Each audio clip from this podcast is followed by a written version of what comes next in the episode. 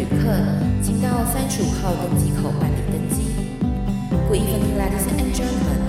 Passenger on the flight to Travel Charter, please proceed to gate number thirty-five. Thank you.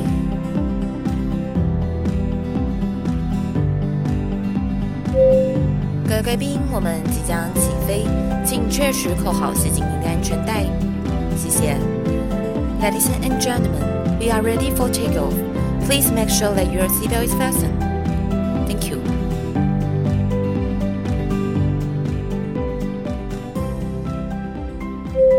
Hello，各位听众朋友，大家好，欢迎来到旅行快门，我是 Firas。今天这期节目呢，我们想要带着各位听众一起来了解一个呢，其实这几年来在国际媒体上面常常会看到比较严肃的一个主题，也就是中印冲突。而我们今天邀请到的来宾啊，就是真的，我觉得他来聊这个主题是最适合不过的来宾了，也就是呢，印度游以及 BB，欢迎我们两位来宾。Hello，大家好，我是印度游。Hello，我是 BB。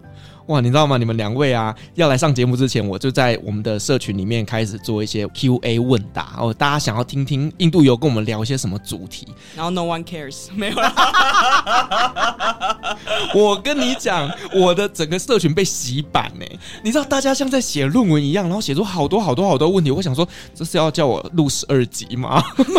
是以为是圣诞老公公？很夸张哎，就是我没有想到大家对于印度竟然会这么的好奇，而且他们列出来的问题，我觉得都还蛮有水准的。所以呢，我今天就没有办法每一题都把它列出来，所以我就针对几个我觉得我自己也蛮有兴趣的主题来做这个讨论。好，那我们今天想要先聊的就是呢，中印问题，因为其实呢，中国跟印度中间他们存在着一个领土不明的一个状态。那在这几年一直都有发生一些冲突事件，那甚至呢，就是在二零二零年的时候呢，就有发生加勒万谷的一个冲突。那在那个冲突之后呢，这几年一直都有或多或少的一些呃小型的冲突，一直都有一些状况发生。所以我们今天就想要先针对这个问题来聊聊中国跟印度的关系到底是怎么样子。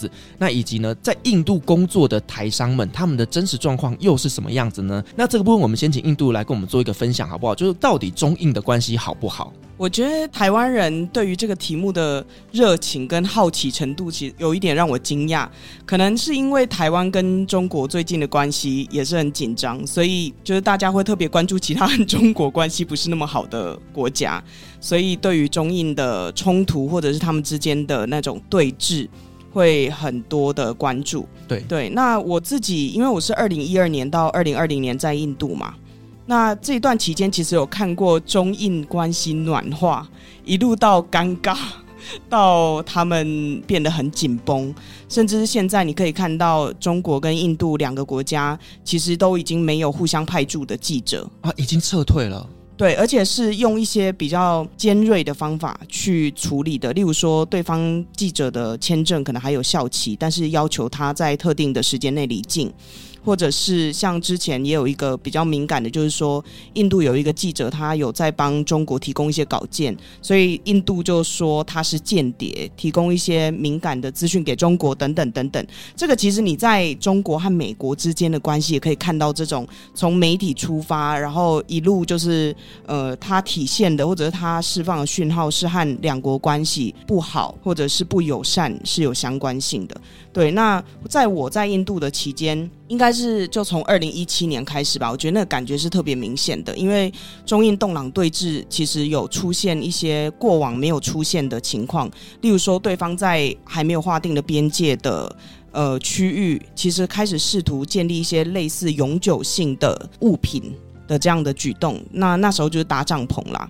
对，那可能从外面的人的眼光来看，就是啊，不过就搭个帐篷有什么好，就是在那边引爆冲突。但是在划定还不清楚的边界之前，如果有任何永久性的物品在那边，然后对方没有抗议或者是没有要求撤离的话，等于你默认了对方的立场或者是他所要求的这个土地。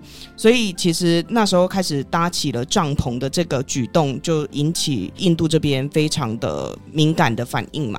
对，那从二零一七年开始，我可以说一直到今天，中印的关系不只是没有变好，它就是一直的恶化。就越来越差，越来越差。虽然中间你可以看到有什么中印领导人非正式会晤嘛，就是有那个武汉的会晤，还有清奈的会晤，但你可以看出来，他们第一个，你从正式的领导人会议变成了非正式的领导人会议，为什么会这样？但你可以用一个比较圆融的方式说，因为我们有一些事情需要私下讨论，或者是我们有。友谊关系，所以我们希望这不要那么严肃等等。但基本上，因为正式的会晤都必须要谈出个什么，而且你必须要发布正式的声明，所以代表他们很难在正式的会晤里面真的提供出这样子比较明确的进展，所以改成了非正式会晤，而且后来就没有很明显没有继续嘛，或者是也没有什么成效。对，然后二零一七年变得很紧绷，到二零二零年，它又再次的发生冲突，而且以往我们都会说冲突冲突，但以前都是对峙，两军对峙，可是后来二零二零年那次变流血，而且有死伤，那个真的是几十年来没有看过，居然有人死亡，然后在中印的边界这样，所以它是一个很明显的。呃，虽然他最终没有发射子弹或者是使用武武器，可是有人死伤，这个这个真的就是一个很明显的恶化的再恶化，你可以这么说。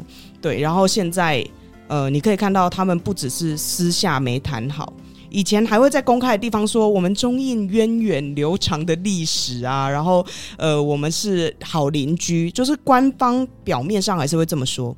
可是你现在可以看到，例如说印度的外长，只要在那种国际场合被问到跟中国关系，他就会说：“哦，如果我们两国关系要友好的话，那边界就必须要稳定啊，或者什么。”他会开始很明白的去指出这些问题，也就是台面下不止乔不拢，我现在台面上也要说，然后再就很明显的去用一些大家都看得出来的举动，例如说针对记者啊，或者是媒体不让你来，甚至是留学生，然后一些签证。这些让两国的不只是正式的往来，连那种比较软性的民间交流都会遇到阻碍，你就可以知道他们关系其实真的是越来越差哦。所以其实这个真的是无解之题啊，因为边境的问题不是这么容易解决的，尤其是这两个国家都是泱泱大国，他们绝对不能够允许自己的不可被切割的 领土。对，而且其实边界问题是从很久以前就已经开始了嘛。可是，其实中印的关系是更复杂的，边界是一个很敏感的议题，所以无论是因为中国和印度两国之间的彼此不满，或者是乔不拢，会用边界来释放讯号，在其他议题上面，只要他们对彼此不高兴，其实也可能用边界来作为一个释放讯号的方法。例如说，印度和美国非常近的时候，或者是中国和巴基斯坦非常要好的时候。或者是整体的印太地区，像印度的海军开始移动的更多，或者是中国开始进入印度洋的时候，这些其实和中印两国的边界不一定有这么直接的关系，但是边界是一个很好释放讯号的地方。所以，当我们看中印的关系恶化，或者是他们之间的边界问题，边界当然是一个重点。可是，你偶尔其实可以看到，当我在边界做些什么的时候，不代表我是因为边界。对，因为中印两国都很清楚，这一个边界要划定是不太容易的，甚至他们以前在公开表态的时候都会说，把这件事情留给未来的人去处理，可以更有智慧的处理等等。也就是，无论是习近平还是莫迪，他们两个虽然都是强人，可是这条边界 几千公里的边界，最重要的是稳定，不一定是很明显的画了一条线，说这是你的，那是我的。可是他们现在连维持稳定这件事情都做不到。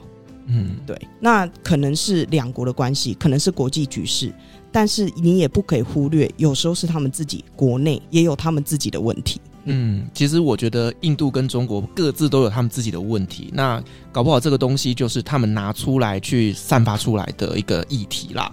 是，那我很好奇，就是因为中印的关系现在变得是比较紧张的。那因为 BB 你之前就是在那边工作嘛，吼，那我相信你应该因为工作的关系有接触到蛮多可能中国人也好，台湾人也好，哈。那你在那边观察到的中印关系有没有影响到当地的中国人？我自己是在疫情中间的时候是在中资企业上班。那除了我们要面对疫情带来的很多的，比如说封城的影响。其实最明显的就是在他们那个投石子的那个情况下，我们印度废掉了很多呃中国的软体。就当时印度政府因为这个中印的冲突的关系，很多中国的软体都被取消掉，像是 WeChat，像是 TikTok。那对于我们这种在中资企业上班的人来说，你把 WeChat 封掉这件事情是比封城还要来得更可怕的。尤其我们很多非正式的一些讨论都是在 WeChat 上面。我想印度有也许那个时候有听过我抱怨，就是俩工什么三天内我要搬东西搬到哪里去？我搬砖也没搬那么快啊。对，而且就是你没办法沟通嘛，就是你开始想说，那我要用什么？那你又没办法告诉对方说你要下载什么软体或什么，然后大家也不一定都用同一个，所以导致后来大家甚至会开始用 email 联络。没有没有没有，支付宝，他们说我都 用支付宝跟我妈联络，打钱给他，然后那上面附讯息这样子，说妈我还活着。就很痛苦。那个时候，对于我们要谈生意来说，那更何况在那之前就已经很多中国的人被挡住了。所以疫情又加温，然后这个呃政治的因素又加总之下，我们当时在中资企业上班，台湾人相对吃香，但是因为你要使用这些工具，然后你会感受到很多很多的痛苦。跟你的同事们啊，我还不是因为封城，我还有加总这个政治的关系，我所有的人都是在远端作业。然后，即使当时到现在都已经三四年了，其实这些中国的同事们每一次都说啊，明年应该回来吧，我们正在申请签证，再过半年吧。三年过去了，他们没有人进得来。哦，所以这个也是因为他们国际关系的问题，所以导致签证不容易拿到吗？我不知道以政治面来谈怎么样，但是我们实际面一定是很多人他很努力，而且大企业是会积极的去塞钱，去走一些管道。可是你可以知道说，他们拿到的也是很短期的商务签。然后拿不到既有的签证，然后又有后续的加税的部分。连小米啊、vivo 啊这些大公司都是台面上大家都谈过的，一直被追税，一直被找问题，以至于现在其实他们就算能回来，他们也不敢回来，因为你回来呢，他们马上就是有案底的人，然后都要去报道啊。我记得是要去警察局报道之类的，就反正很复杂。哇塞，哎、连那种大企业进去里面都这么的麻烦，那更别说是那种中小型的公司了。所以，其实，在疫情期间的时候，其实真的是一般的老百姓就很受苦。比如说，当时疫情当中只有两班飞机是从中国飞来印度救他们的，然后这个部分其实这个很多位置都是被大企业给拿掉的。所谓的当地的媳妇、当地的一些小企业来的留学生，他们是没有机会搭上这一班飞机哦，撤侨班机。那这个事情有点政治化，但是当时我知道中国政府对内是说他们有送班机来印度解救同胞的，但其实没有。然后这些人都吃了大闷亏，他们就是有一种党说有就有呗 的那种感觉。对，但其实你看两个国家之间的关系恶化。呃，像 B B 刚才说，可不可以这样说？其实我也不确定，因为也没有明文这么说，也没有人公开的，就是承认这件事情，因为官方不可能直接去承认这件事。但最简单的，第一个拿媒体开刀嘛，第二个就是签证开始限制，因为第一个我跟你的往来不要那么多，第二个就是我不知道你的人来干嘛。第三个，我怎么知道那里面有没有派一些我觉得意图不明的人？嗯，对，所以我觉得签证跟经济上面的互动降低，甚至是在某一些其他国家好像都做得到，但你为什么在申请的时候就这么卡关？这些微妙的小细节都是我们可以观察两个国家的关系如何。因为大部分我们在说冲突冲突的时候，很多人都会觉得两国关系恶化就是啊，不然就打仗啊。或者是，那你就派军队去那里对峙啊，那个都是很后面的事情，很前面的事情，你可以看到资讯战，我先引起舆论的愤怒，再来就是外交战，我在各个外交场合，或者我和你之间的互动，例如说，本来两国的领导人要见面了，突然不见面，或者是本来要见面，但是降低了层级。本来要发声明，但没有声明，等等，这些其实都是我们当时在做记者的时候会观察很多事情。那再来就是经济战，例如说印度那时候封很多 App 啊，等等，当然有一些大公司它有自己可以绕弯的方法。可是这种直接封起来，其实对很多的就业的人，或者对很多的公司，它在市场拓展上面，其实增加了很多不确定性。可是，在商务上面，只要不确定性很高，我愿意投入的资源就会变少，我愿意派来的人也会变少，然后愿意派来的人还进不去，你就可以知道，它就一层一层的让两国关系就是越来越少互动。可越来越少互动，就会变得越来越疏离，更不了解对方，更容易误判，导致最后其实本来不一定要吵架都吵架。他人和人之间的关系其实非常的类似。嗯，他就是这样不断的让这个关系越来越疏远，之后搞不好哪一天就开始打了。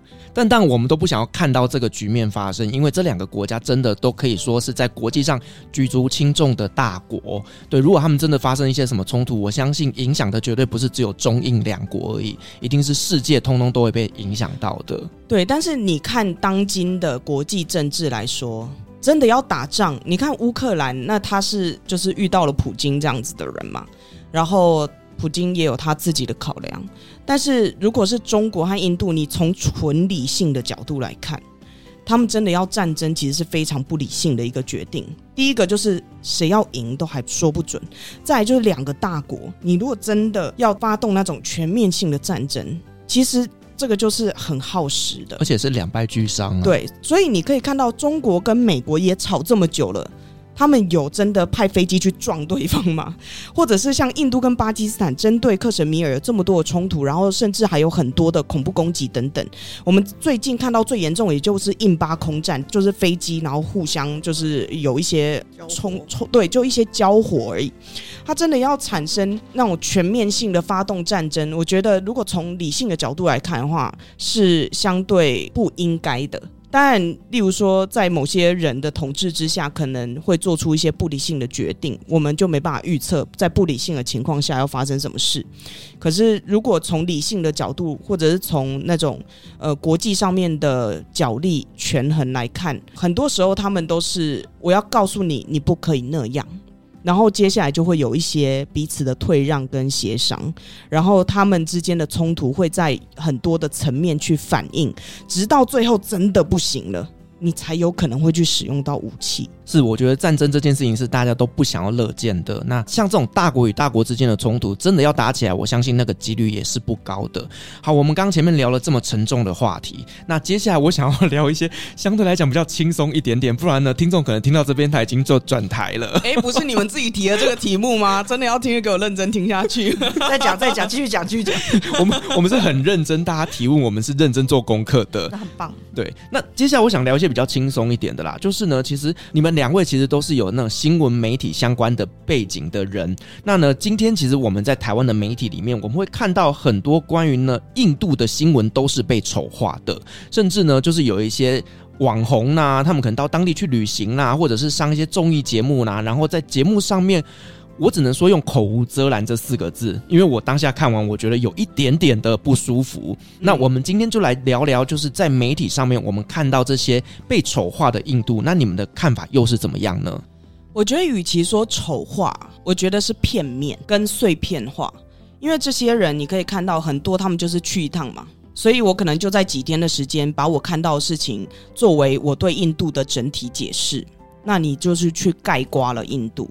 那我觉得，无论是去印度还是去任何一个国家，我今天可以去纽约，然后就说全美国都长那样。可是美国真的整个国家都像纽约吗？No way，因为它在西部啊，或者是它靠近墨西哥的地方等等，状况其实都很不一样。所以我觉得以偏概全这件事情，其实是我们要特别小心的。就像我在印度虽然住了八年，我也不敢说我很了解印度。虽然它有一些比较嗯类似的情况啊，或者是我们可以分享我们自己的经验，但我觉得那种。有一些人，第一个你自己本身也不具有这样的知识，也不具有这样的经验，就要去评判一个国家，我是觉得太武断了。然后第二个，我就觉得台湾，你看到很多关于印度的资讯。呃，我没有要帮印度洗白，但是我觉得很多时候我们都是看到极端不好的那一面。我不是说那不是事实，只是说，例如说我们台湾也曾经在捷运上面发生过郑捷杀人。那如果今天有一个印度人直接在印度，然后电视台上面说：“我跟你说，你搭台湾的捷运要小心哦，因为很常会有人砍人。”你一定会想说：“What? No，这个是一个极端事件。”那也是这样子。对，我们如果自己能够因为这样而感觉到不舒服，而且觉得你不应该。在这样讲台湾，那你去讲其他国家的时候，你也要考量到这一件事情，尤其是你其实没有这个知识，对，所以我我觉得反而是我们要去反省我们自己，因为例如说我们在讲美国或欧洲的时候，我们都会觉得啊，那是先进国家，所以我们要尊重人家，所以我应该要做更多的功课，我才能够评论它。可是当我们去评论一些发展中国家的时候，你就会觉得也没差，它就是这么烂，或者是哦又没有关系，谁知道？我觉得我们自己心里面要有那一把尺啦。对，那不是说印度没有那些情况，但是这情况真的是整个国家都这样吗？或者是它确实这样，可是你去判断的背后原因是正确的吗？我觉得我们要自己去问自己那个问题。是因为其实呢，大家知道印度他们有一个口号叫 “Incredible India” 嘛。那其实这句话呢，它是一个很正向的。可是，在台湾的媒体或者是这些网红，他们的诠释就啊，对，就是 “Incredible India”，他就带着这种贬义的口气在形容印度。对，那我觉得印度其实很聪明，因为这个观光局的口号，我有见过这个口号的创造的这个人。然后呢，他当时也是说，因为印度就是一个这样的国家嘛。我的印度制作人曾经跟我说过一句话，我非常非常的喜欢。他就说，印度是一个你可以看到 moments of centuries 的地方，就是可能有西元四世纪就已经长这样子的地方，一直到现在，我们都还能够看到。可是你也可以看到二十一世纪的东西啊，你甚至你到印度的 shopping mall，像我们两个都去过印度。Shopping mall，拜托，印度有牌子，我们台湾还没有嘞。或者是印度人有人有的那种消费能力，也是我们没有的，比我们新一区那星光三月大超多的。你在那边逛三天，你都逛不完的那种商场。所以我觉得印度人本身在讲 Incredible India 的时候，他自己就已经有把好跟坏想进去。他就是一个很极端的国家。所以你看他有多穷，他就多有钱；你看他有多烂，他可能某些地方就有多好；你看他某些地方有多丑恶，他就有多美丽。他一定有另外那一面，但是你无论只看到好的那一面，还是只看到烂的那一面，你都不认识印度。嗯，这样听起来，印度其实是一个非常极端的社会。就是你看那个好跟坏之间，以及贫与富之间，那个距离真的比台湾大太多了。对，而且其实像台湾好了，当然贫穷的人也有很多，可是那个贫穷程度真的和我们看到印度那种最贫穷、最社会底层的人真的是差了一大截。但因为我们已经是比较开发，已经经济状况比较好，可是你去真的看到印度人有钱人，你真的想说，天哪，我们台湾人真是穷到爆，就是就是郭台铭家可能都没办法长那样。他就是这么有钱，你看全亚洲的首富之前一度是印度人嘛，他也常常偶尔就变成。现在不是了吗？他因为他们常常会有那个安巴尼不是了吗？偶尔是，偶尔偶尔是，sometimes、okay。对，因为他们的股价怎么会变化嘛？但是全亚洲最有钱的富豪的聚集地，基本上印度永远是其中一个国家，然后孟买永远是其中一个这样的城市。全世界最贵的民宅就在孟买。然后就是安巴尼的家。最近安巴尼开了一个私人艺术馆嘛，我知道啊。然后基本上就是罗浮宫的那种等级，购 买罗浮宫。而且为此，当时他们就是为了开幕，然后呢，把广大的什么名模啦、明星啦，全球都，我告诉你，那个不是说印度宝莱坞明星，是好莱坞，根本就是奥斯卡等级了哦，就很夸张。然后大家都穿着纱丽，纷纷出席。然后那个时候，就是我们有目睹到，就是本土摄影师直对国际一排名模。大明星，Hello Hello，没灯没灯，夸奖夸奖，就 网络上太多那个迷因一直在讨论这个事情，然后我觉得就连印度人本身都还不太理解我们什么时候拉到这个等级的感觉。对，所以他们真的穷可以穷到底啊，有钱也真的有钱到台湾人真的很难想象。那可能是因为我们在那里的人太少了。甚至是我们自己见的世面不够广，你没有这样的朋友，或者是你没有办法进入那样的圈子，那你就想要去评论说，好，例如说印度人从来不用卫生纸。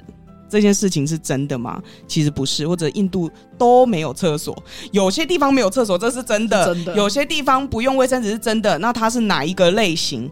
可是你真的要去完全评论，例如说印度有多少有钱人家有金马桶？我告诉你，纯黄金做的哦。你台湾有几个？对啊，金缕衣，很多那种卖甜点的阿伯都有金缕衣。疫情期间还有那个金口罩嘞！哦、天哪，对、啊，应该是没有用吧？那 个没有防护力啊，抗菌零吧、啊？就是带诊知道你很有钱，然后你确诊，然后没有床位，我要继续了。好了，那其实因为呢，前几天我有看到一个影片，那那个影片呢，就是某一位机师他分享他以前在印度开飞机的故事。那其实他当时那支影片我在看的时候，我就觉得，嗯，我其实，在印度也搭过蛮多国内线的班机。问题是你讲的，好像我都没有看过诶。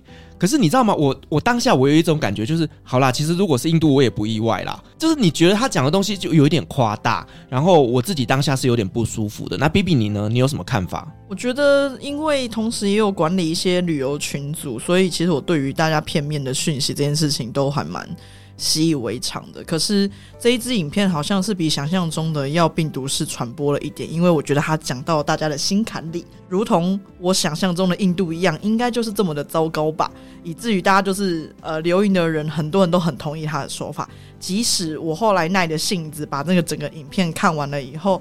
我觉得他也是蛮找到了大众心理讲了该讲的够娱乐性的内容。应该说，这个人就真的很适合上那个电视节目。对啦，我们两个就不适合，因为我们就会在上面，然后就不讲人家想要听的话。对，我们就被撵出去。他有提到一个东西，他说啊，都在喷一些那么什么含有 DDT 的那个什么东西杀虫剂，真的不是。他那个在飞机上面喷的那个是一种芳香剂吗？对，它其实真的是芳香剂啊。对。对，不然怎么会？你以为印度人是傻子吗？在飞机上的有钱人，难道他们不会反抗吗？我都觉得很奇怪，为什么大家会讲？我觉得可以再讲夸张一点，啊就是说他们就在喷大麻，哇，好棒哦！人人都想搭，收视率保证爆冲。依照我这种当过记者的人，我告诉你，那个收视率直接打败所谓黄金档。真的，就是他还讲说，那个打开舱门之后，一堆虫子飞进来。我那时候心里想说，好像也没有、啊，应该是埃及吧，是 Inhotel 吧？我告诉你，我在印度还曾经搭过飞机，那我飞到一半的时候，中间有牛跟我一起飞嘞，飞牛牧场对不对？飞牛因为印度的就是圣牛，圣牛难敌是会飞的啦。我告诉你，湿婆航空真的。从窗外往旁边看，怎么有一只牛在飞？要不要为了我们开节目马上讲 你所不知道的神话故事？无论你爱怎么讲就怎么讲啊，是不是？我告诉你，那时候那个呃圣牛旁边其实还有搭配骆驼嘞，只要从中东飞过去的吗？很棒吧？是的，就所以其实真的就是流量考量的情况下，就是他在节目上这样的效果是非常好的。但是那个并不代表是完整的印度是长这个样子，就蛮不负责任的啦。对，因为我觉得，例如说，今天我跟 B B 来录这个音，其实我们两个人也没有收费嘛，也都是用我们自己的那个时间来。那原因是什么？其实我们自己在印度待久，我们觉得自己有社会责任啊。就是说，我说的不一定是完全正确，所以我有时候说话也会相对保守。例如说，这是我自己的经验，或者是我大部分都在北印度、南印度，我不觉得不一定是这样，或者是北北印，或者是印度东北七省邦，有可能那个文化或者是宗教情况不太一样。就是我们通常会加注这个，你可以说我在保护我自己，但其实也是因为我知道我不够了解其他我没去过的地方。对，那我觉得有一些真的是去过几天，然后甚至那种，我觉得有一些甚至那种转机的也在那边讲，我这是问号到。我当时转机的时候，哦，那个水我喝就拉肚子哦。对啊，所以我觉得这个社会责任，或者是你对自己这个人应该为自己说的话负责这件事情，其实真的要很小心。对，那我们当然不会说像好，我有看到那个影片，我会转贴去骂他嘛。我以前年轻的时候会，但是我现在就会觉得。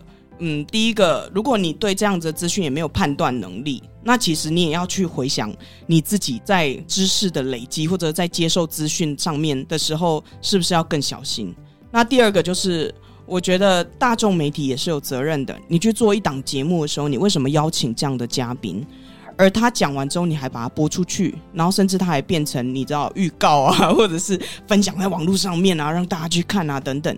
那我们大众媒体或许也应该要去思考一下。我非常认同你刚刚讲的，就是呢，我们本身是带有社会责任的。其实包含像我自己在做节目的时候，其实我也不太敢乱邀来宾。就是我们今天要聊这个主题，我一定是希望你在这个主题上面是有一定的深度在的，而不是说哦，你去那边玩个一次，然后就回来再讲印度或者讲土耳我觉得这个东西是真的，你要为你说出去的话负责。而身为自媒体，很重要就是你要去把关这个资讯是否正确，而不是只是为了一个流量考量而去做这种非常夸大的一个形容。我觉得这个是非常非常不负责任的。对啊，而且例如说。好，我在台湾你也是住那么久了，而且我也是台湾人。你觉得我可以聊晶片的发展吗？我应该也没有办法。你讲了，他们应该是真的会听啦。对，所以你就就算身为台湾人，然后台湾是晶片之岛，台湾台积电这么厉害，我们是每一个台湾人都能够评论这件事情的吗？No，不是的。对，所以每个人都有自己的专长，或者是嗯、呃，你可以分享的东西。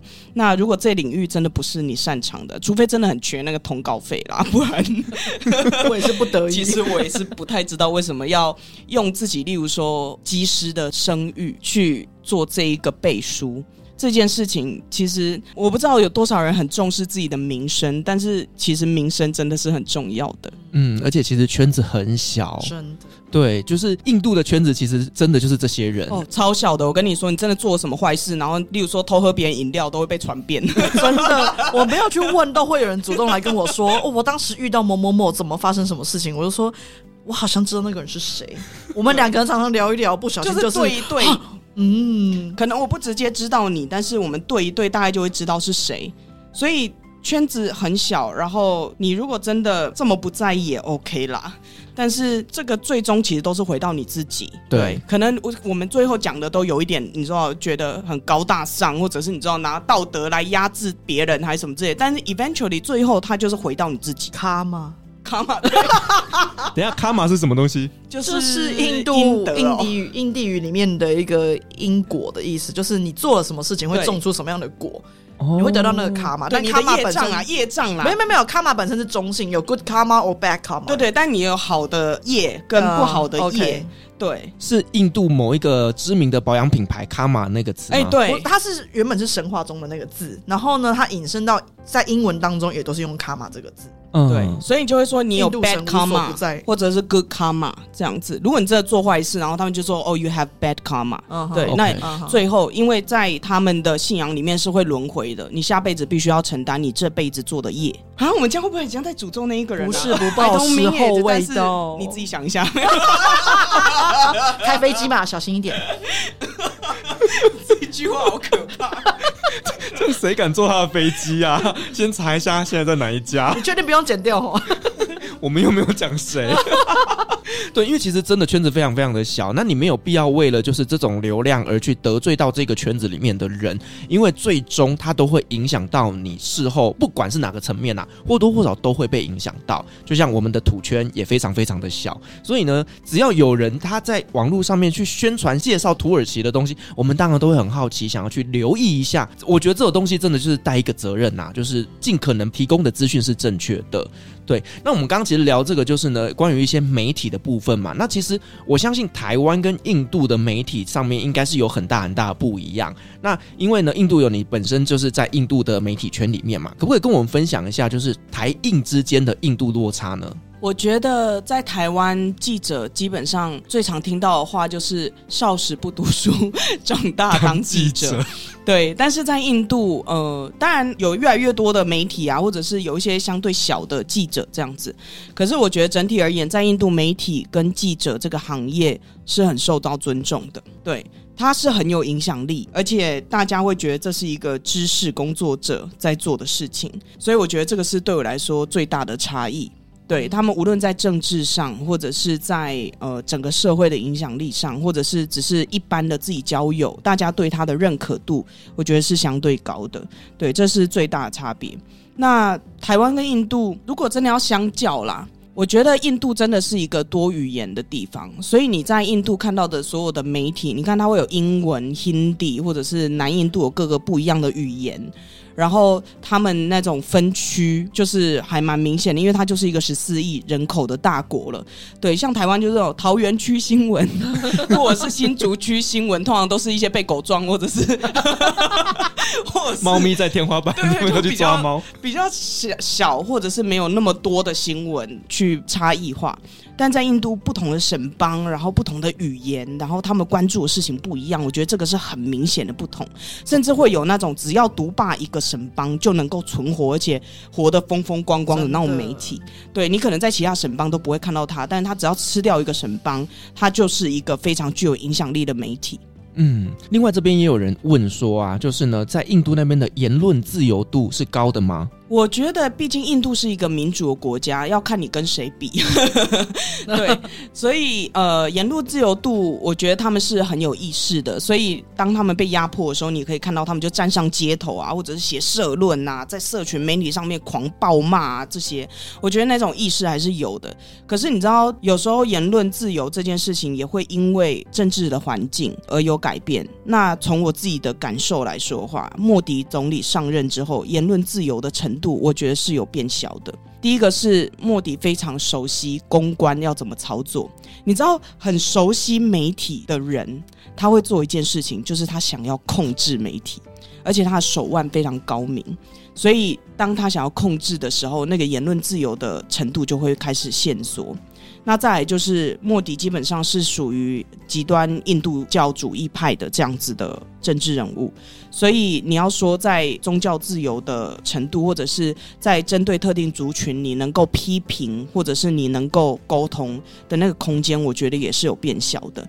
对，但是它毕竟是一个民主国家，所以如果你要跟一些比较集权的国家，或者是那种强人统治，然后完全不准你说任何话，或者你说任何话就立刻被逮捕等等，这样比起来的话，印度言论自由度还是高的，所以媒体才重要嘛，所以记者才会受到尊重。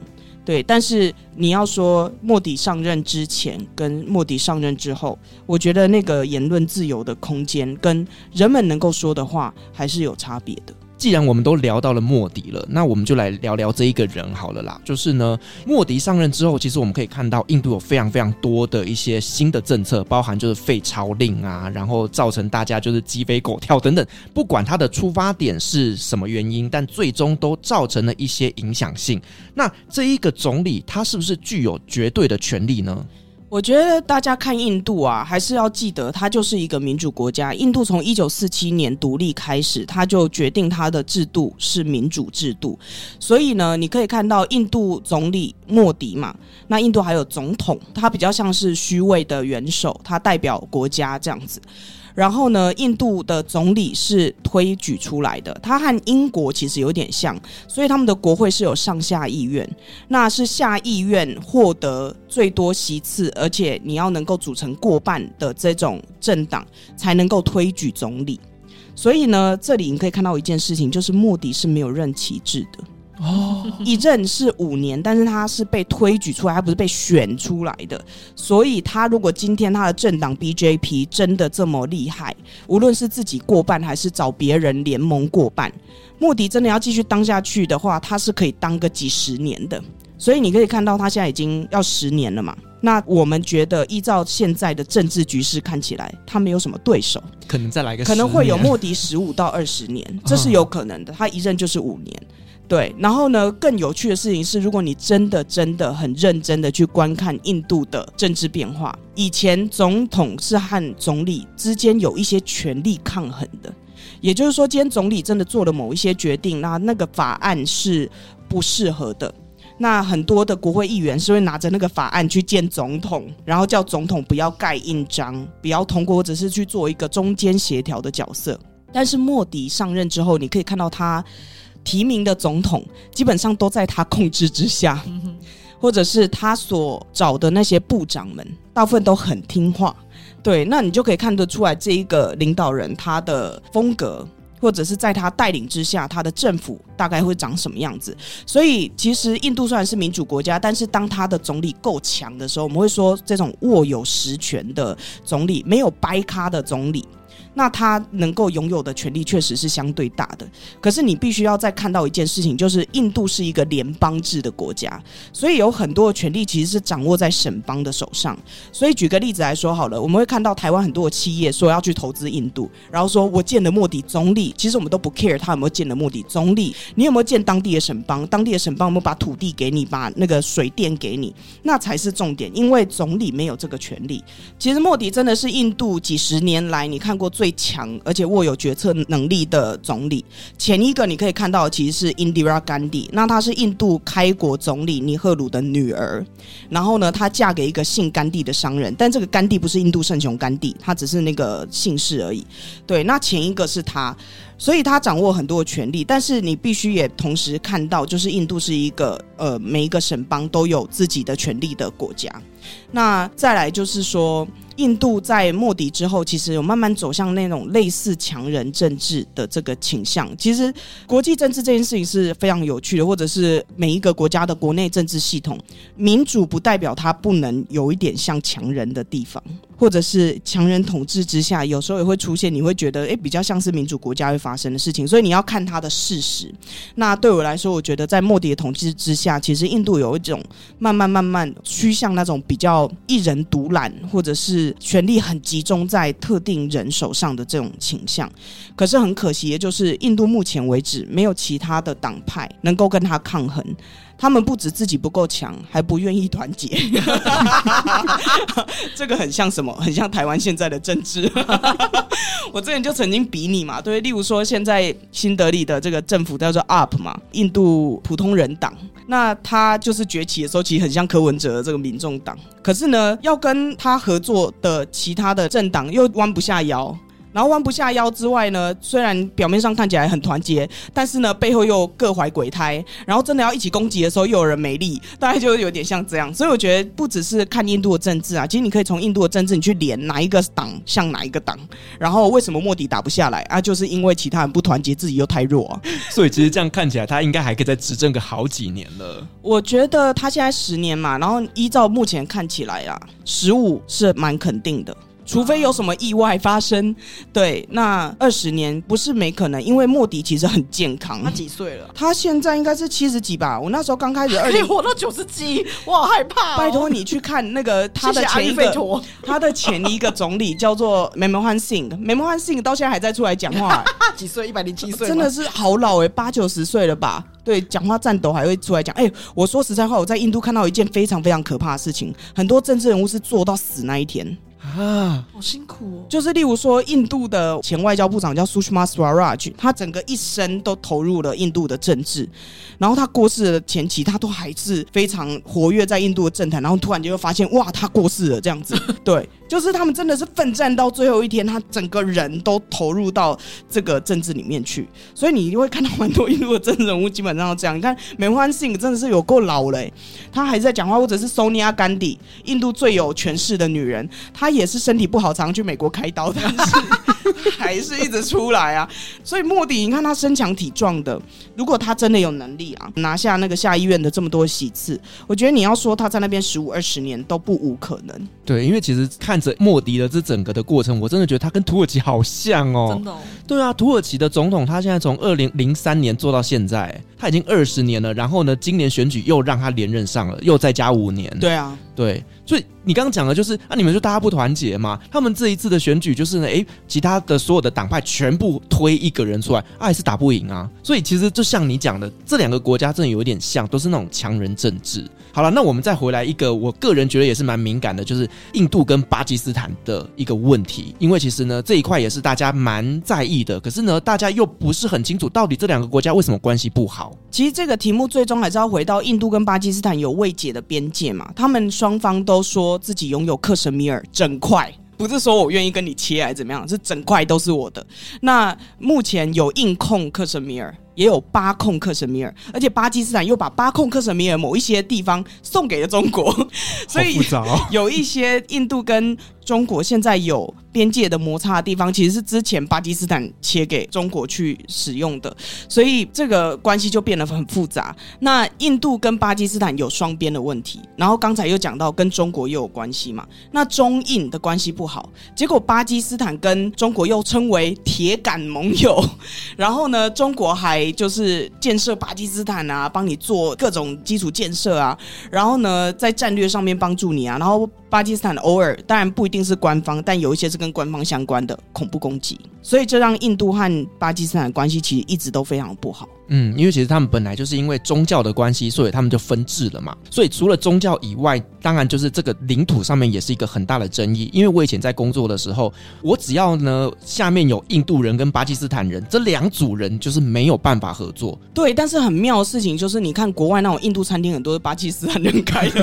其实我觉得他们到了欧美的时候，反而就没有那么多的冲突了。就如同台湾中国人到了海外，其实尽量的也会就是异中求同的去相处啊。是因为其实这一块真的就是他们本身历史上面就累积到现在的一个情节啦。那我觉得这个东西就是需要时间去解决他们。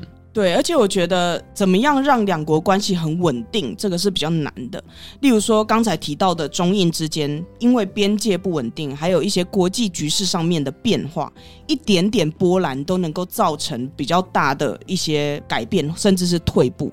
那印度和巴基斯坦也是这样，而且他们之间有一个更难解决的东西，叫做恐怖组织。这个恐怖组织是第一个，你怕他炸你嘛？第二个，你怕他训练人来炸你；第三个，就是你们就是靠得这么近，有一些克什米尔人觉得自己是巴基斯坦人，有些克什米尔人觉得自己是印度人。其实他和台湾跟中国的关系，其实有时候也有一点类似。对，就是呃，人们是怎么样看待自己的身份跟角色的？那因为你怎么看待你自己的身份跟角色，你就会去做不同的事情跟不同的决定。然后呢，再来就是官方跟官方之间有边界未解嘛，所以。关系很复杂，可是呢，里面又有一个有时候和官方合作，有时候不和官方合作，不可控的因素就是恐怖组织。他有时候是因为跟官方合作，所以去炸你嘛。有时候没有，我突然想炸，我就自己去炸。一群神经病。然后呢，印度就会觉得说，那你为什么来炸我？那呢，巴基斯坦就说，不止我恐怖组织啊，你们有时候也用我的恐怖组织在攻击我里面的人民。我巴基斯坦里面有的恐怖组织的问题，有时候是你们印度人去 foster 的，就是恐怖组织肥皂剧。对，就是互相指责，所以这个关系就很不稳定。因为有很多第一个你可控的事情，然后你决定要去做一个变化，所以改变所谓的 status quo，就是既有的情况。另外一个就是啊，我就真的也不知道啊，啊，怎么会这样？For India，就是关于恐怖组织这个部分啊，我就有想到，最近其实大概过去一两年，印度都会不时的推出一些独立制作电影，像是 Kashmir Files。或者是说一个叫 Kerala Stories，那这两个部分呢，它就是旨在要点出说，OK，像 Kashmir 就是这个特殊的领地上面发生的一些故事。那这个东西他们是要强调，就是说，OK，所以我们是要来反抗这个恐怖主义的。可是其实这个恐怖主义的背后，它就是在强调说，我们要反抗伊斯兰，然后或者是企图要把这个穆斯林跟恐怖分子画上等号。那相同的，最近今年也是很大争议的一部片，叫做 Kerala Story。就是在讲一群女生从印度教，然后被恐怖分子洗脑，然后呢，他们改变了宗教，变成了穆斯林，进而变成了恐怖分子的这样一个故事，好像是变成穆斯林新娘吧。然后，当我的印度朋友想要找我去看这部电影的时候，我就有点戒慎恐惧的，不想要去涉入这场浑水，因为。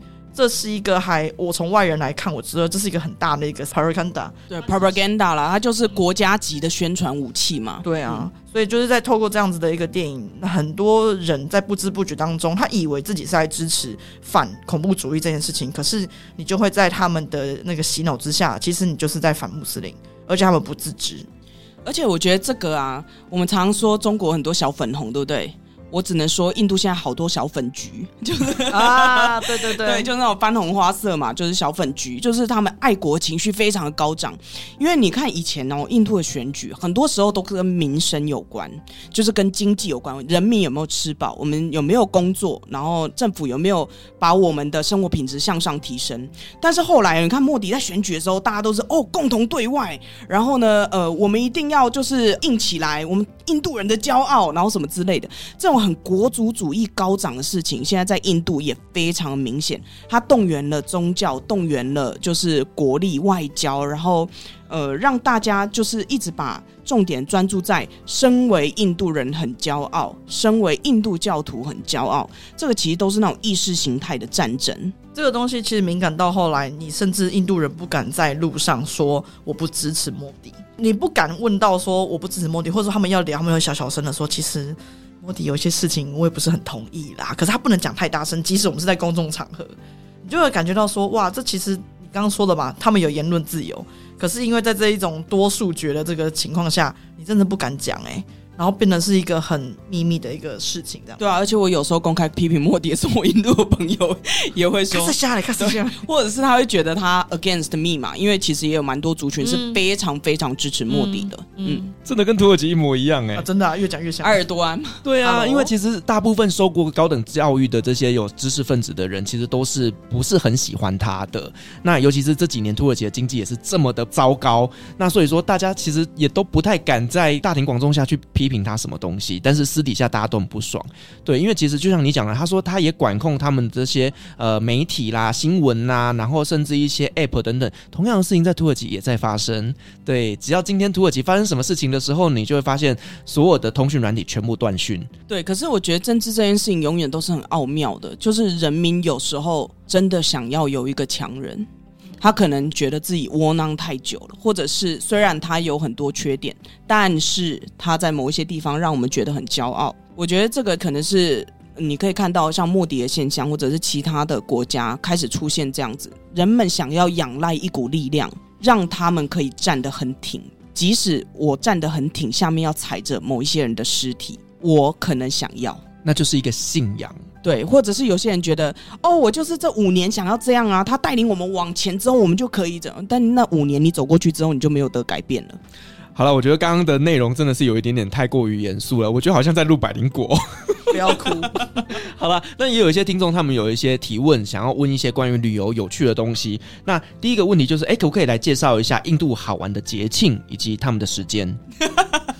你确定这个可以跟宗 没有没有讲到印度的节庆，其实可以跟宗教有挂钩，因为他们大部分的节庆都是跟宗教有关系的嘛。有不是跟宗教有关系的吗？没有啊，好像没有哎、欸、，everything 啊。哦，对，那我可不可以介绍几个？你先呐，你最常见的就是 Holy 吧。就这样啊，就是没有后来就讲到烂了，不是因为你比较能够参与啦。因为例如说印度像迪瓦里排灯节好了，你虽然在街上可以看到有人点灯什么，可是他们最主要的仪式或者是庆祝跟吃的东西都是在家里，除非你有印度的朋友，不然就很像你去欧洲过圣诞节，啊、然后你知道很冷清，因为大家都在家里面过自己的那个节庆这样。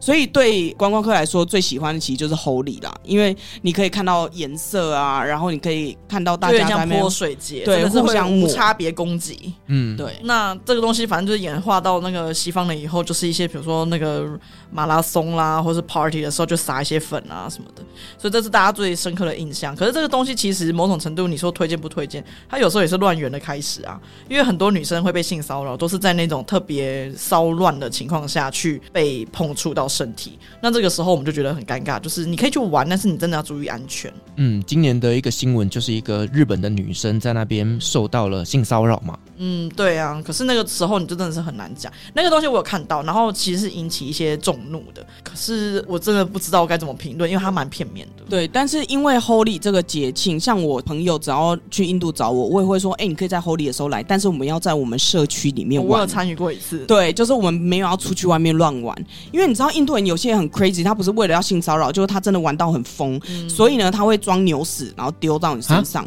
就是也有这种啊，也有这种这么疯的人啊。就像你去泰国泼水节，也有些人就是泼到你俩公，就是也有这种人。对，所以我觉得觉得呃，享受这个是蛮好的。但是我通常还是会觉得，像在这种节庆的时候，你还是要选择一些比较小规模的，尤其是像 Holy，他们不只是撒彩粉，其实他们大部分的人都还会喝大麻酒，就是用大麻酿的酒，然后很多人会喝醉啊，还是什么之类，所以还是要特别小心自己的安全。但是我自己最喜欢的当然就是排灯节，因为它就是。一个很温暖，然后大家会做很多仪式，迎财神啊什么之类，就很像是我们的过年。欸、可是我也没有经历过那些过程呢、欸，因为我没有认识印度家庭。对，所以你一定要认识印度的家庭的话，你就很适合去过排灯节这样子，还有要挑对地方。那这两个节庆又分别是在什么时间呢？Holy 的话，大概就是每年的三四月。以西历来说，迪瓦利大概就十月或十一月，因为他们还是看阴历啦，所以每一年会不太一样。各地一些特别的话，比如说大概每年的西元历十月左右，你去加尔各答的 Durga Festival 哦，会非常的盛大，那非常地方性的节庆。八月的话就是孟买的象神节，嗯，他说的这两个基本上都很有代表性，而且你都可以参与，因为在那个加尔各答那个杜尔嘎就很像台湾建教，有没有？就是那种妈祖庙会出巡，对，然后就是。很多的那种建教的东西，然后很大，然后都很多神像，然后就是呃很多那种灯啊，然后那个神像啊，所以你都是可以参与，而且可以去参观的，所以很盛大。象神节也是因为他人们会扛着象神，然后在那边游推到海里面，就像烧王船。对对，像烧王船啊。对，然后除了印度教徒之外，其实印度还有其他的宗教嘛，所以像穆斯林的重要节庆，像是开斋节啊这些，其实在印度也都有。然后印度的那种大型的清真寺里面，其实也都会有这样子的庆祝，所以也可以在开斋节斋月的时候去参加他们的那个开斋晚餐，哦、听说都蛮盛大的，好像很漂亮。嗯。是我们刚刚有聊到，就是说象神哦，其实，在印度教来讲，象神是一个很重要的一个神奇。其实它很像偷底公啊，或财神爷。哦、对，所以你在印度的家庭里面，其实你可以看到他们在家里面会摆象神，因为它会带来财富，而且它就是有那种带平安，然后、嗯、呃智慧之神。所以无论你从哪一个角度想，它都很适合在家里面。我好喜欢哦。对，因为有一个听众说，能不能请我们介绍一下，就是呢，印度的每一个。神奇它长的样子，我就上网去查了一下，可以啊，三千三百万个神啊，没有，我查三点三亿呀。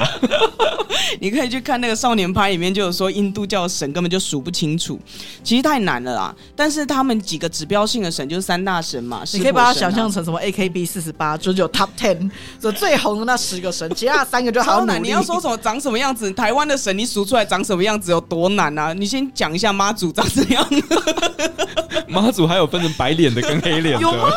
我不知道哎。哦，你妈祖有有啦，对不起，短妈、姨妈跟三妈，怎么有这么多？而且台湾中南部有一堆王爷啊，你也搞不清楚什么府什么府的。是，所以其实这个真的太难介绍了啦，太难。但你有几个你很常见到，例如说湿婆神呐，或者是象神嘛，或者你刚才说的 Durga，或者是什么吉祥天女，这些就是 popular 的神呐，他们就是你知道那种 superstar in 的神界。这样子介绍好了，就是呃，以一般那种大神来说，就是湿婆，然后黑天神。你可以讲那个好，比如说台湾人拜月老，然后在印度的那个这种月老丘比特就是 Krishna。他们就是带有爱神的那个成分，然后你说我们在台湾拜财神，然后在印度他就是拜 Lakshmi，那个就是一个幸运的，然后进财的，嗯、对这些神明这样子，就是它有一些相对应的啦。我觉得这个东西就是你你提到这个问题，刚好有别的朋友问我说，你去身为一个台湾人，然后你去到印度的时候去拜他们的印度庙，然后有没有什么禁忌？有一些人会觉得说，哦，我觉得呢，就是看到那么多好像太过宗教色彩的地方，我就觉得有点毛毛的。有的人会觉得阴阴的，或者是说他就是很担心我们要拜错或拜对这样子。其实我觉得对我而言，去的时候就是看雕像，碎碎耶。然后其实你真的要拍不是不行，就是你远远的拍。然后我觉得你就是带着一个很虔诚的心，你去参观。我觉得印度神比想象中还要包容，而且我觉得他们就是真的很欢迎你，就是。他们的神庙啊，例如说台湾人现在约去行天宫约会的可能蛮少的，可是，在印度那种年轻男女哦，有一些或者家庭聚会有没有会约去那个庙？哎，我觉得是个借口，因为他们去庙，他们就不会说什么，然后就是拜完了，象征性拜完，然后就去那个就可以 dating 一下啊什么之类的。所以，它真的是一个大家平常普通时候都会去的地方。然后他们。嗯，我觉得整体而言，印度人都算是很好客，然后只要你不要对他不尊敬，其他都觉得是很好。当然，我还是有遇过。我上一次去清莱的一个庙，他就直接门口写着内殿，哦、非印度教徒不得入内。对，但是因为有些是因为真的太 popular 了，所以导致真的想要拜的人进不去。哦、是因为这样，像是在 Varanasi 也有那个神庙是非印度教徒不能进去的。对，我以为是有什么穆斯林去给他乱嘞。嗯，不是不是，至少在瓦拉纳西的那个庙，我知道是因为真的太多人在涌入了，连印度教徒自己有时候都进不去。嗯，了解。嗯、对，这个真的是观光客会去影响到他们当地的日常生活，就像清真寺一样啊。你说蓝色清真寺这么多人去观光，啊，你说教徒怎么拜？根本不可能拜嘛。所以其实这种状况来讲，就是呢，我们其实是尊重他们当地的一个宗教，嗯、所以去参观尽量不要去打扰到他们做礼拜。嗯，对啊。而且我在印度就是很喜欢做一件事情，因为湿婆神的坐骑就是圣牛南迪嘛，然后你知道印度人拜拜很有趣，就是像圣牛南迪，他通常都在庙的外面，就是一只牛在那边。嗯、然后我后来才知道，印度人有一个习俗，就是你要许愿的话，你要跟圣牛南迪许，然后你就要对着他耳朵讲话。为什么？然后你捂着他另外一边的耳朵，以确保他没有左耳进右耳出。真的很有趣。我知道这个习俗的时候，我觉得超妙，就超多人在跟他讲悄悄话，然后就是呃，然后还要捂住他另外一边的耳朵，然后我就还有用这个方法也去许愿。我觉得超可爱的，那有成功吗？我也忘了我那时候到底许了什么，就是觉得很妙，就是还要捂住另外一边的耳朵，然后跟他讲。我我觉得就是好像台湾啦，或是什么像泰国，大家会去拜四面佛，就会有一些很禁忌啊。你拜完许完愿，你没有那个还愿的话，你就可能会反而被诅咒。对，印度好像真的比较少，印度完全没有、啊。像我们一定要什么呃，不要从虎口入啊，还是我们就规矩很多。的印度大致没有，他们只有好像一个顺时钟的拜法，就然后撒花什么这样。然后也有很担心，有人会说啊，我去庙里面玩了以后，随时都会有祭司要给我抹头上的这个。个冰底或者迪卡，这个他们就觉得很担心，说这会不会有什么问题？更可怕的会说，哎，这会不会诅咒我？谁要诅咒你？那是一个 blessing 啊！你真的是不要的话，其实我觉得也还好。可是我觉得很有趣，就是台湾跟印度的信仰里面有一个最大差异，就在于我们很常觉得会卡掉音，就是。Uh 印度很少那种觉得阴的事情，就是跟神或者是跟祭拜有关的都是好的。嗯，可能也我没有接触到，但我接触到的印度人，就是那种很少那种就会说啊，这这个会对你不利，或者是你不要进这间庙，它的阴庙还是什么之类。我觉得那种概念很少，通常都是哦都可以这样子。我觉得这些就是我之前说的，好像印度人蛮乐观这件事情，然后不太会有那个呃 negative 的部分。我只是刚好联想到了，比如说我们在工作上的时候，我的可能有时候会做错事情，然后我的中国的主管可能就会觉得说，啊，你这样子不行，我可能要这样子给你记个警告，或者做什么东西以示惩戒。可是我的印度主管就会拦着我的中国主管说，啊，可是这个东西也是第一次发生，我们过去也没有注意到，不然这么久我们才发现这个问题。我建议我们就是给他们一次机会，让他们重新做一次，他们做到有问题，我们再来考虑惩罚。不然的话，我觉得我们大家都学一个经验，这样就好了。这个东西也许可以做 related 那个 conversation，他们就是这样子，还蛮开放的。对，因为你在印度不乐观也是蛮难活下去的。是啦，你就是要很乐观，而且能够自嘲，要有幽默感，才能在印度活下去。我 所以我才觉得在印度过得蛮舒服的、啊。是，那我想问一下，就是呢，既然信仰这件事情在他们的心中是这么的重要，他们的人民的生活会迷信吗？我觉得可能不能说迷信，应该说是宗教贯穿了他们所有的生活、经济运作跟整个社会。嗯、因为在台湾好了，就像是我现在没有问 Firas，也没有问 BB，我真的不知道你们宗教是什么。嗯、哼有一次我有一个印度朋友就问我说：“台湾的总统的信仰是什么？”我还真的去 Google 哎、欸，想说天哪，蔡英文到底信什么？我真的不知道哎、欸，常常在庙里面拜，然后去天主教堂什么，这也都没差。Who knows 啊、嗯、？I don't care、啊、这样。可是对他们来说，就怎么可能不知道？对，因为你在印度从姓氏你就知道他是什么宗教，你从他穿着你就知道他什么宗教，你从他讲话或者是他平常假日会去的地方你就知道他是什么宗教。你从他出生就灌党宗教了啊！对，而且他没这么认为我们，因为我遇过一个最闹最闹的事情，就是因为我们每次只要不知道自己是什么教，我告诉你，你现在问我我是什么宗教，我还真的不知道。嗯、呃，佛教混道教还是呃有拜一些祖先 whatever，我也不太确定这样。可是，在印度，他甚至有一些官方文件，像你在入境的时候，他就要填你是什么宗教、嗯、啊。我们不知道的时候都。填佛教嘛，对啊，对，然后就后来我有一个朋友，他也是写佛教，然后他是在那边教华语的，所以他有很多学生。然后学生问他说：“老师，你什么宗教？”他就说：“哦，我是佛教。”结果后来呢，他生日哦，他就一直收到佛头，好可爱，就是 这你的宗教会决定我要送你什么礼物。你既然是佛教，我就送你佛头，所以他收到超多佛头，他不知道要干嘛，好闹哦。所以你就知道宗教贯穿他的一切，包括我认识我这个朋友，决定要带他去哪里，要吃什么。然后我要送他什么礼物，大概都要从你的宗教去判断。哇，所以真的是放在心里面。反过来，其实你要跟印度人交朋友，你也要去了解他的宗教。对。